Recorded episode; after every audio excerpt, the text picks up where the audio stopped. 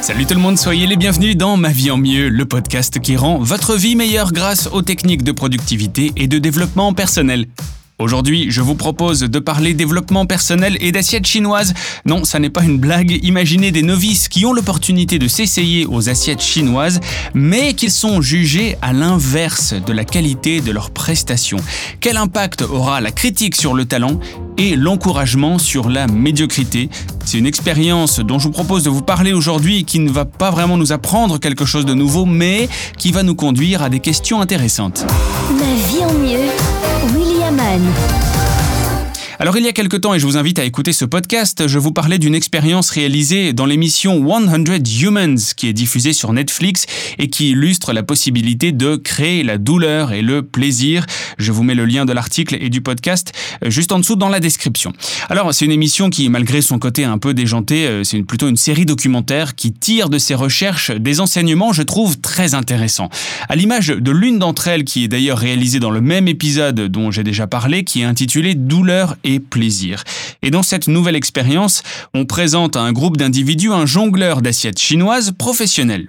Pour commencer, il montre la maîtrise de son art et puis ensuite, pendant deux heures, il coach le groupe dans le but de le préparer à une représentation individuelle très courte face au présentateur de l'émission. Il faut préciser qu'aucun des membres de ce groupe n'a déjà pratiqué cette activité. Alors cette étape d'entraînement, de conseil, de coaching n'est vraiment pas de trop pour pouvoir s'essayer au jonglage et apprivoiser l'équilibre d'une assiette au bout d'un bâton. Alors vient ensuite la représentation individuelle. Chacun leur tour, les membres du groupe vont se présenter face à un jury qui est composé des deux animateurs de l'émission, mais aussi du jongleur professionnel qui les a coachés. Ils doivent présenter trois figures d'équilibre avec l'assiette qui tourne sur son bâton, chaque figure qui est réussie rapportant des points. À l'issue de cette représentation, la personne reçoit les commentaires du jongleur professionnel et bénéficie à nouveau d'un temps d'entraînement avant de passer une seconde fois devant le jury. Alors voilà maintenant le point important de l'expérience, que la première prestation que la personne a réalisée devant le jury soit réussie ou pas, la moitié du groupe va recevoir des commentaires très positifs et encourageants de la part du juge professionnel, alors que l'autre moitié recevra uniquement des critiques et des mauvaises appréciations, encore une fois, hein, quoi qu'il arrive que la prestation soit réussie ou non.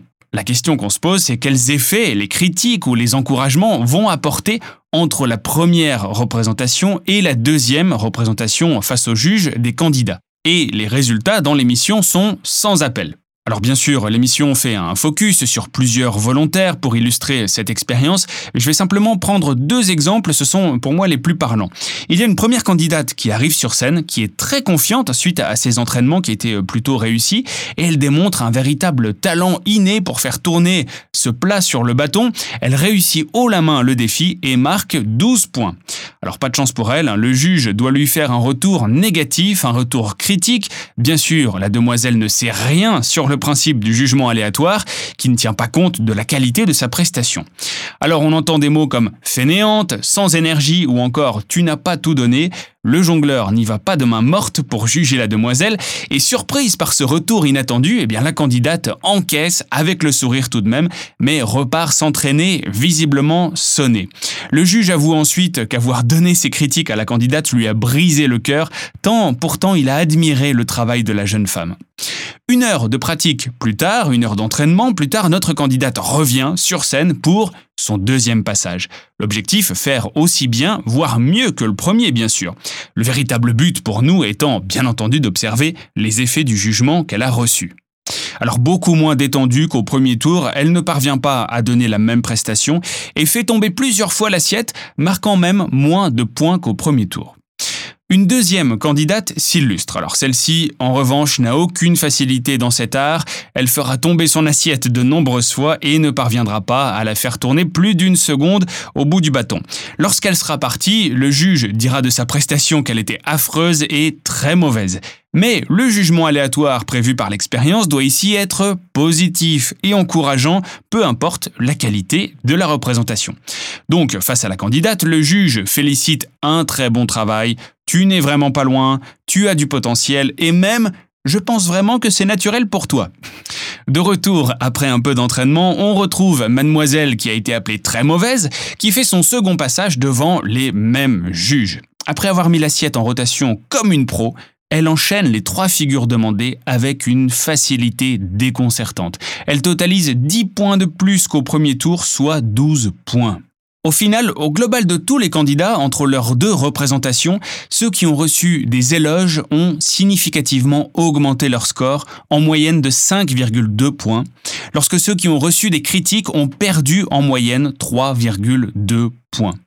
Alors oui, je vais effectivement finir ce podcast en résumant ce que vous avez déjà compris.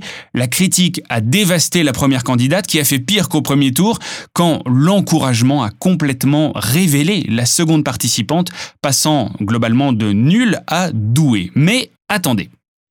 Je trouve que c'est une chose de connaître les effets de la critique et de l'encouragement, mais c'en est une autre de voir le développement de leurs effets sous vos yeux lors d'une expérience, même si c'est pour une émission de télé l'impact, l'influence du retour que l'on vous communique est visible, il est énorme. On peut facilement le noter parce qu'on y fait attention, on regarde cette expérience. Et pourtant, ce schéma-là existe devant nous au quotidien, bien sûr, certainement à des échelles différentes, mais la plupart du temps sans qu'on ne le remarque. Dans l'émission, le jongleur professionnel était ébahi par le pouvoir de ces encouragements qui ont mené à la transformation radicale d'une des candidates en quelques minutes. Il a dit Là, ça devient vraiment intéressant, elle était nulle à ça et elle vient de casser la baraque. Alors est-ce qu'on devrait laisser tomber la critique pour ne faire qu'encourager de la même façon les personnes qui sont douées tout autant que celles qui ne le sont pas? Je n'ai pas dit ça et je ne vais pas répondre à la question, je pense que c'est peut-être un autre débat, mais j'aimerais plutôt aborder deux questions pour finir, et je vous laisserai trouver vos propres réponses parce que je trouve que c'est plutôt personnel. Sommes-nous conscients de l'impact qu'une critique ou qu'un encouragement, aussi simple soit-il, peuvent avoir sur les autres que ce soit à court ou à long terme? Je pense surtout aux managers, aux parents, mais on se retrouve tous régulièrement dans la position de devoir donner un retour à quelqu'un. La deuxième question que j'aimerais poser est celle-ci. Comment utilisons-nous la critique ou l'encouragement à notre propre encontre?